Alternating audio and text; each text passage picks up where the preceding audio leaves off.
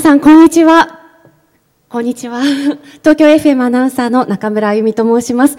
本日はコスモアースコンシャスアクト野口健トークセッション in 東京にお越しいただきまして誠にありがとうございます。今日のイベント、とてもたくさんの方にご応募いただきました。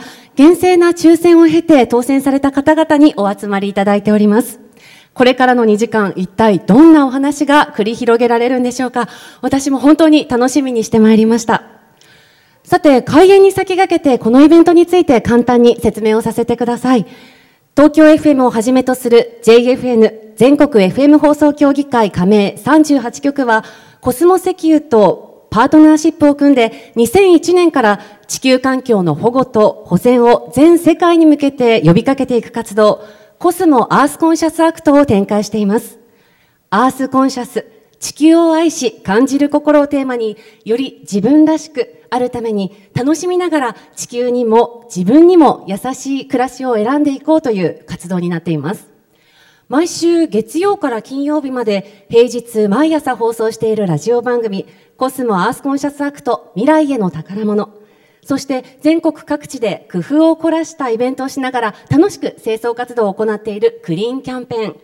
さらにこれらのコンテンツを紹介する Facebook など活動は多岐にわたり大人から子供まで楽しみながら気軽に参加できる活動を行っています。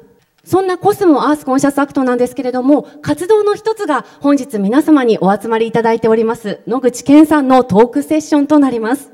この後ステージにはホスト役のアルピニスト野口健さんをお迎えします。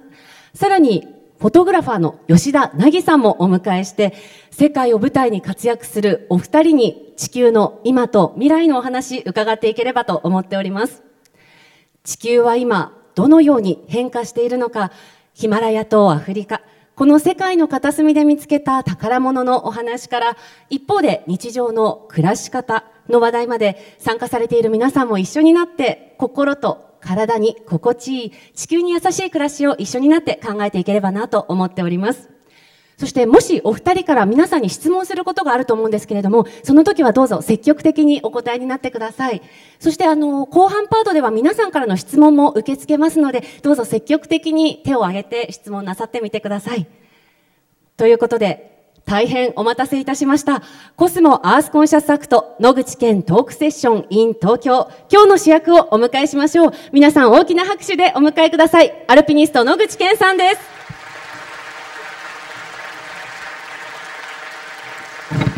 健さんよろしくお願いします。ちょっと 登場からお水は大丈夫ですか？すいません。あの、マイクをぜひお持ちになって。はい。どうも、はじめましてでもないですね。ああの昨年来た、ね、あのいらした方も何人かいらっしゃいますね。はい、あどうぞどうぞ よろしくお願いします。今日この後2時間のトークセッションになりますけれども、どんな時間にしたいですか？時間時間足りますか？足りる？ねちょっと去年の感じだと足りないかもしれないです、ね、去年はそうだあの篠宮さんね。去年来た方いらっしゃるとこの中いらっしゃいます？ね何人かはい。去年は海に潜る方でね。ええ、あのー100何メートルだったっけ？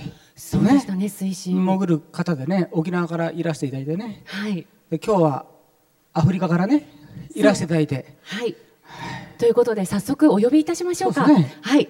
今日のイベントのゲストをお迎えしたいと思います。地球を舞台に活躍するフロントランナーアフリカをはじめとする世界中の少数民族の方の作品を多数発表されています。フォトグラファーの吉田凪さんです。拍手でお迎えください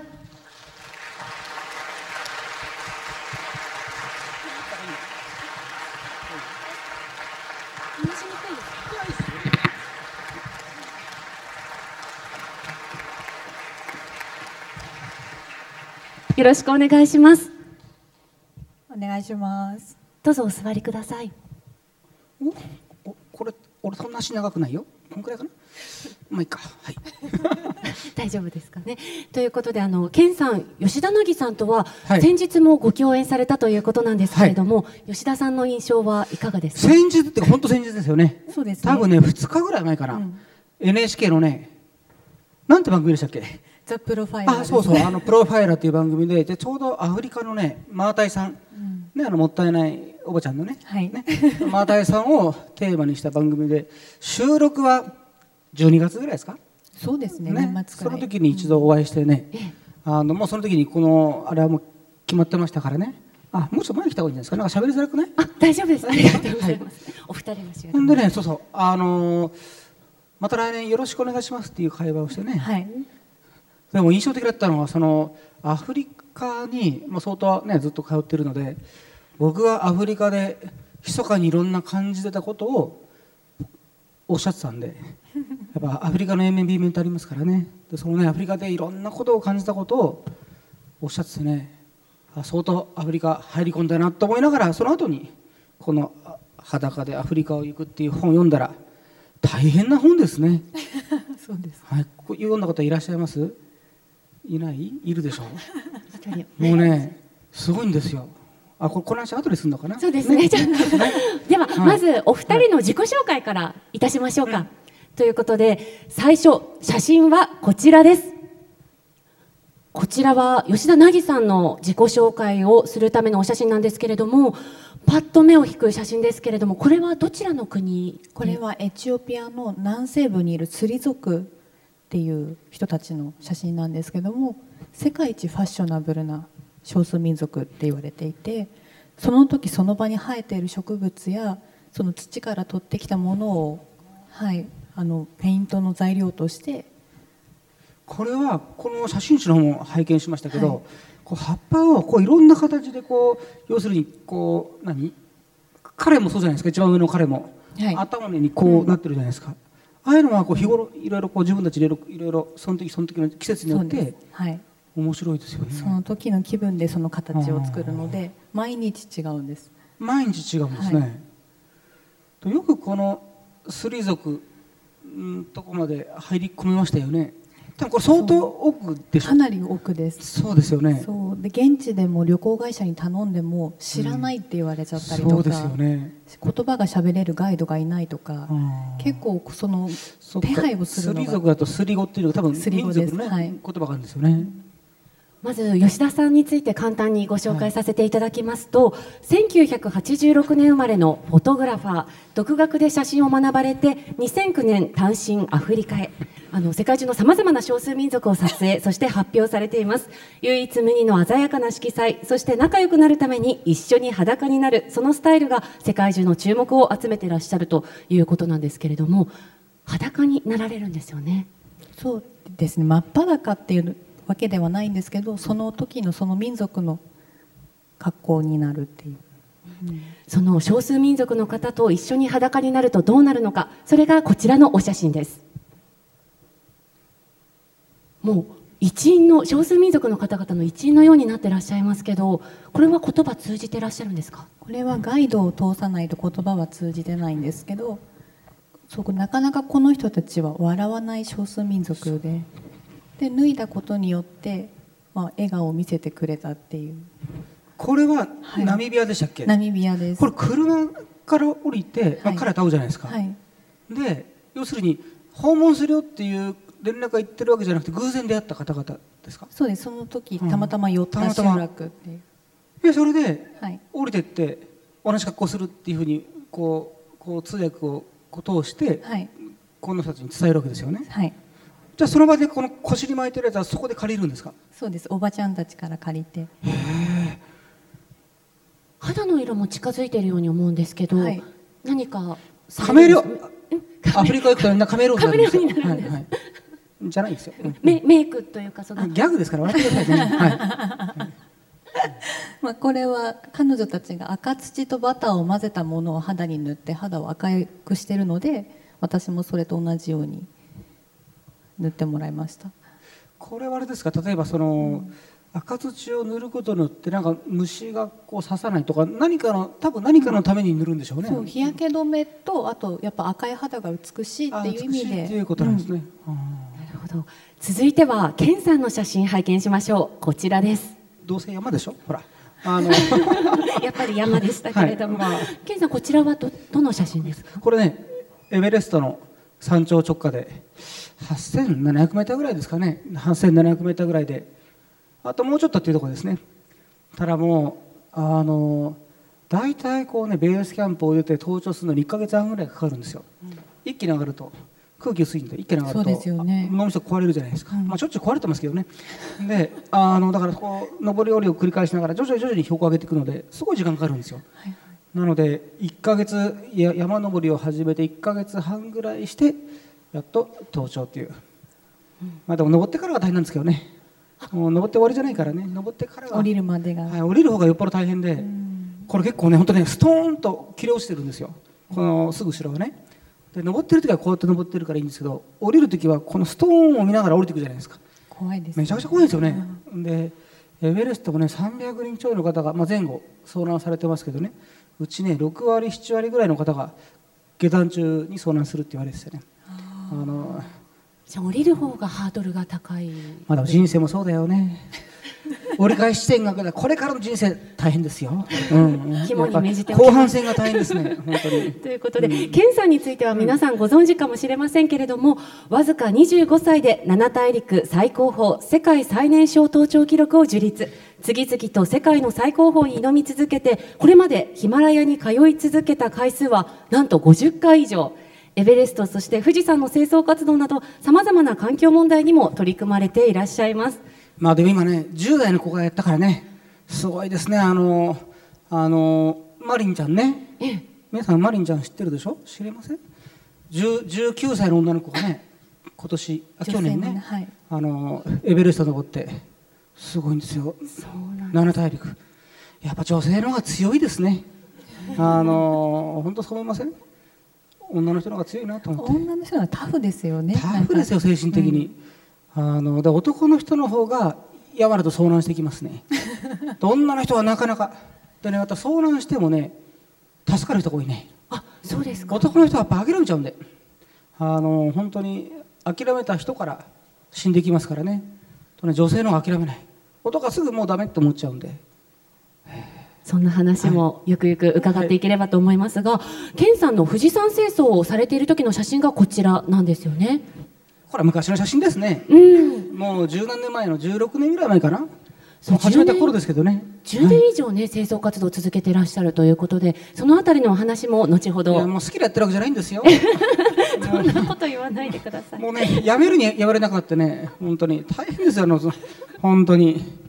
本当にあと気持ちがこもりすぎてあと何度かね一緒にやったから分かるでしょ？本当に。地球のフロントランナー野口健さんと吉田凪さんをお迎えしているわけですが健さんはヒマラヤそして凪さんはアフリカということでお二人とも日本ではない海外で活躍されているという共通点がありますよね。ということでここでちょっと参加されている皆様に質問をしてみたいと思います。ぜひ手を挙げてあのお伝えくださいこれまでに海外に行ったことがあるという方は手を挙げてみてください。ほとんどの方ですね。続いて海外に1ヶ月以上滞在したことがあるという方手を挙げてみてください。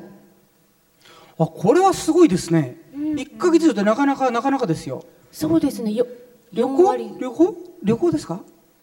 旅行の人？1ヶ月で旅行。今手を挙げられた方ぜひ。じゃあ仕事で1ヶ月やっぱ仕事も出てきますよね1か月ってね、それではヒマラヤかアフリカに行ったことがあるという方手を挙げてみてください。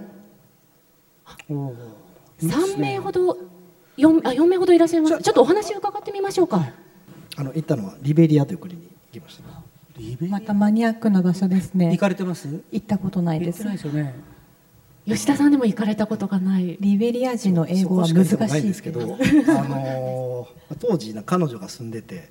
彼女？あ現地の方ですか？いやあのー、アメリカ人だったんですけど。あまた複雑ですね。あそうですか。海外青年協力隊みたいなの行ってて。あはいはい、はい、まあ、1回ぐらいに行かなかなとえ JICA の協力隊にアメリカの彼女が行ってたんですか？あとあのピースコアっていうあなるほどなるほど。ですね。うん。で1回だけ。そうですか。面白かったですか？えー、あ面白かったですね、なんかあのおばちゃんがなんかちょっと喧嘩してたりとか。おばちゃんが喧嘩、えー、なんかそれは大阪行っても喧嘩しますよみんな。あ、まあ、そうですね、うん、なんかもっとクレイジーでした。ねあもっとクレイジーでした。ね、こうやってお話伺ってみても、まあ、海外に出ることまでは経験があってもアフリカやヒマラヤまして現地で暮らしたことがある方となるとあまり多くはないですよね。ということでお二人はでもどのようなきっかけでこの地球のフロントランナーともいえる人生を送られるようになったのか気になりますよね。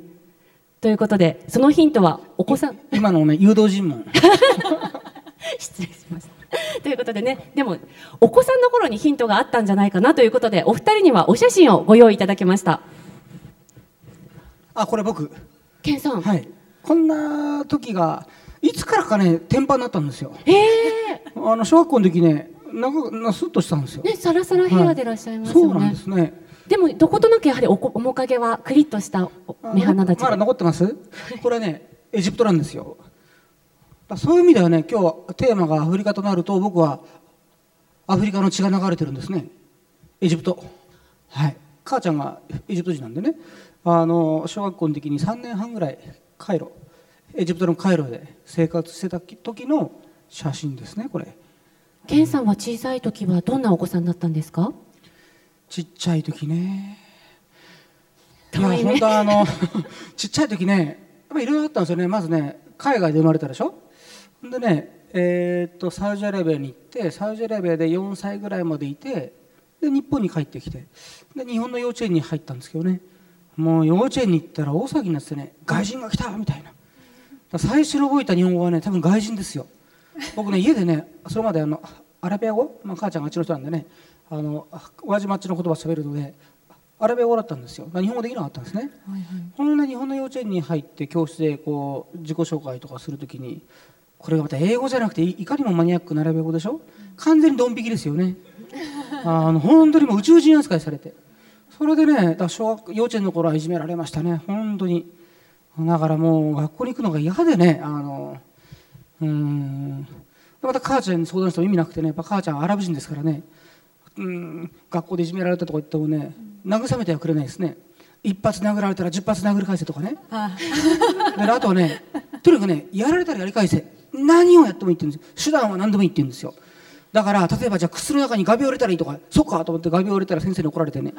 あのだから本当にあと犬どんこをねこう何この枝で取ってそれをややつらに投げたりとかね。母ちゃんに言われたからね要するにいじめられたからやり返すのにねやり返す方ばっかが先生に叱られるんですよ。犬のうんこは投げるもんじゃないと私知ってるよって話だよね。でもそうでもしないと向こういっぱいいるからね。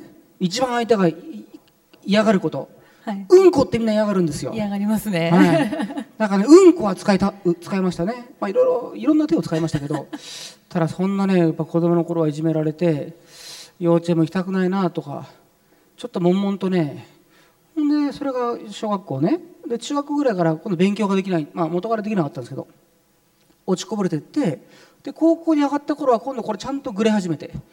で高校上がってちゃんとぐれて高校上がった直後に定額になって、まあ、事件を起こしましてね、まあ、殴っただけなんですけどね、あのただそれ喧嘩して事件を起こしてああ、この時です、この時、この時、この時。でもすごく素敵なお写真ですけど。いや完全にもう殴ってる顔してるでしょ。ね、あのそうですね、そういうで定額になって定額中フラフラしてて、その定額中にあの上村直美さんのね、うん、本を読んで、で山になったもんですからね。だからやっぱずっと子供の頃は悶々とあとね、まあ、家庭的にもいろいろあったんで、えー、また母ちゃんが激しかったんでね。もう本当にやっぱ本当激しくて。あの小学校3年でエジプトにお味がエジプトに、ね、行くっていうことで、まあ、あのみんなで行くじゃないですか。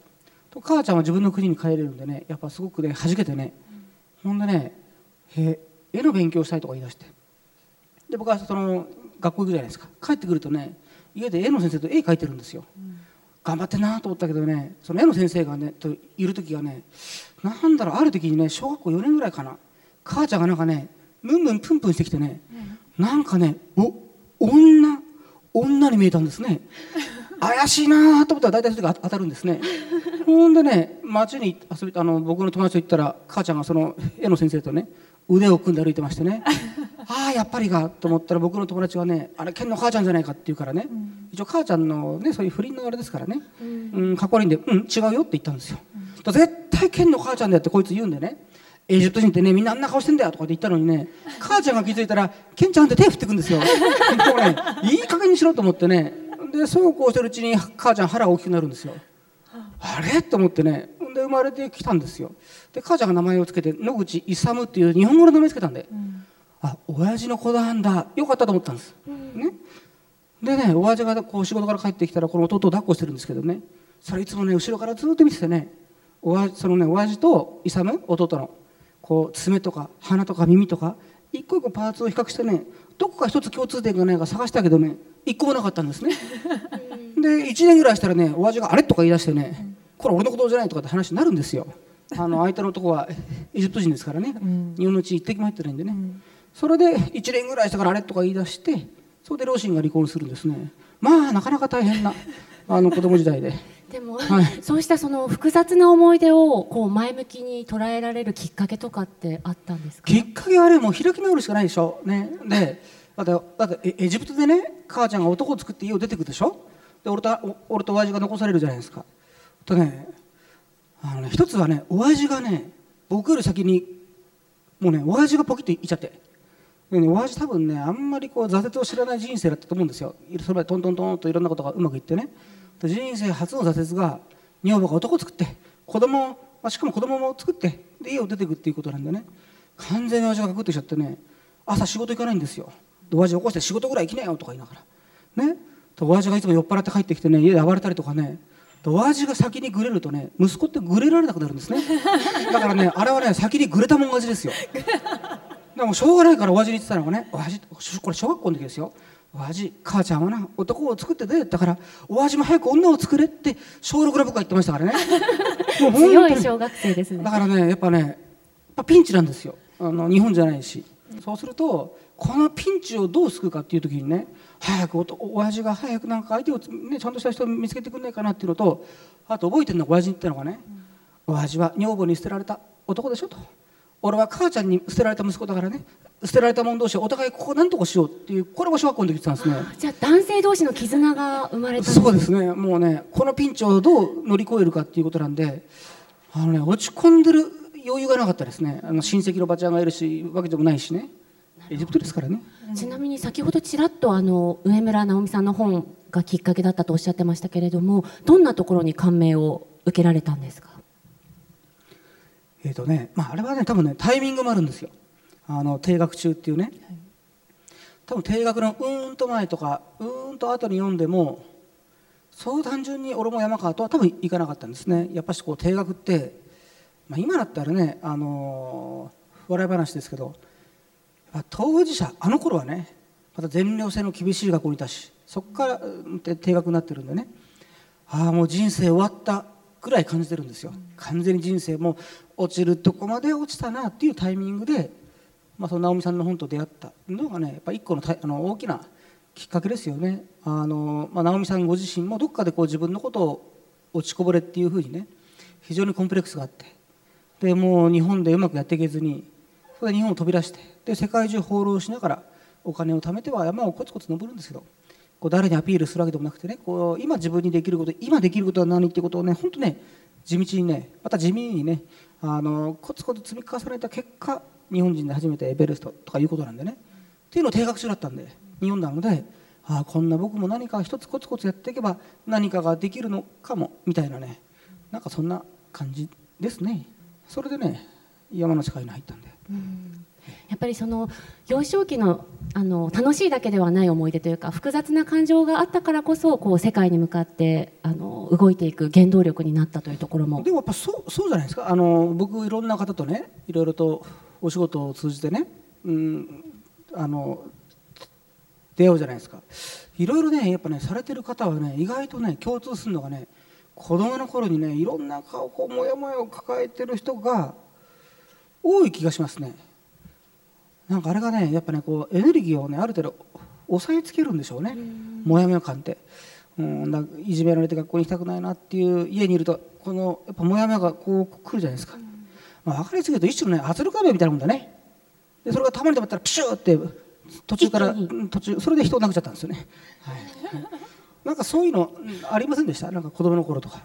そうですね。なんかやっぱアフリカに行ってるっていうとすごくこうエネルギッシュでパワフルなこうイケイケの女が来ると思われがちなんですけどどちらかというと結構静かな方で、うん、結構静かなんです、ね、かなり静かな方で、うんうんうん、でやっぱ小学校の時ずっといじめられてて、はい、で中学2年生で学校辞めちゃったんですよ。中学校2年生で？はい。あ結構早かったんですね。あもう早め潔いタイプなんでもうやめようかなで先見性があったってことだよね、うん。えそれがでも小中学生の女の子のいじめってどんないじめなんですか？陰湿でしたね。なんか陰湿でした。毎日電話がかかってきて誰々ちゃんがあんたのことをキモいとか嫌いって言ってたよって言って一方的に電話切られたりとかあと体育の授業のあの着替えのところにセミの死骸を入れられたりとかなんかそういう陰湿な。ということはあれうんこ入れてたらあれ飲酒だったのかな？靴の中にうんこ入れたことあってね。見ようによってはちょっと、そっかそっか。でもそんな中であのなぎさんはグラビアアイドルになられたということでそのきっかけもあのご両親の離婚があったということなんですよね。そうですね。お母さんの方が基本的にはちょっと厳しいというか、うん。学校行きなさいとかそういうのあったんですけど、お母さんが出てって離婚して。あ離離婚してね。はい離婚してお母さんが出てって、え離婚したの何歳ぐらいの時ですか？えー、と14です。中学生。中2の時。中二ですか？はい、はい。でお父さんがパソコンを買ってはい。で学校行かなくなってたのでパソコンで今でいう出会い系？おう出会い系。まだでもそういう危ない時代じゃなくあてはいはいはい。でなんかそ当時35歳くらいの出版社に勤める方とうん。知り合ってうん。メール交換してたら、怪しい。と今思えば怪しいんですけど、うんうんうん。あちゃんとした出版社の人だったんですか？ちゃんとしたなんか教科書とかを出してるって言っててでその方と出会って、はいはい。でそしたらホームページをタダで作ってあげる怪しいよね。絶対下心ありそうだけどないやいい人だったの？うん一回も会わずに終わりました未だに？はい。名前覚えてないんですけど。へでそのでホームページ作ってくれたんですか？会ったことない人が作ってくれたの？はい作ってくれて、はい。でそこに特に何を書くわけでもないんですけどなんか当時頭の中にある物語みたいなのをブログに綴っていて、うん。でその読んでる人がクリックすることで話が進んでいくっていうのを作ってたんですね、はいでそしたらその人が面白いねって言ってくれてうん。でじゃあ写真載っけてみない？ってそれは小説的なものなんですか？その頭の中の物語っていうのは。なんか小説ほど難しくないですけど、うんうん。簡単なもの。を簡単な。で写真を載せてみないって言われて普通のポートレート写真を載せたんですね、子供の頃本読むの好きでした？うん。そうでもないんだ。一冊も読んだことなかったです。あそれででもそれでもこう文章書いてたんですねそう喋ることが苦手だったので、うん学童保育の先生が、凪にはペンと紙さえ渡せばこの子は感情を伝えられるっていう教えを母親にしてて、なので書くことでこう自己表現をしてたというか。あそれは中学校の時？小学校中学校ですね、うん。それでそのブログをずっと書いてるうちに、うん。そこからグラビアアイドルって話が。そう写真を載せて自分の顔って言われて、はい。その出版社の人に、はい。普通のどってことないポートレートをトップ画面にバンって貼ったら自分の顔ですね。はい。はいはいはい。そしたら当時14歳がインターネットをやってるのが珍しい時代。うん。ででなおかつこういなんだろうネットアイドルの全盛期だったんですね、はいなのでなんかその訪問者が私のホームページを勝手にいろんなところにリンクしたら、14歳ってことでいろんなところで1位とか2位になったんですね、うん。そしたら芸能事務所に目が止まってうん。なんかグラビアアイドルとしてデビューしないかって言われて、まあ、そこからこう広がったんですね。はい、このカードを持つということは環境のために年500円寄付をするということこのカードを持つということはコスモ石油のエコ活動支援の輪に参加するということ。日々のガソリン代を節約できるということ。マイエコカードコスモエコカード。心も満タンにコスモ石油。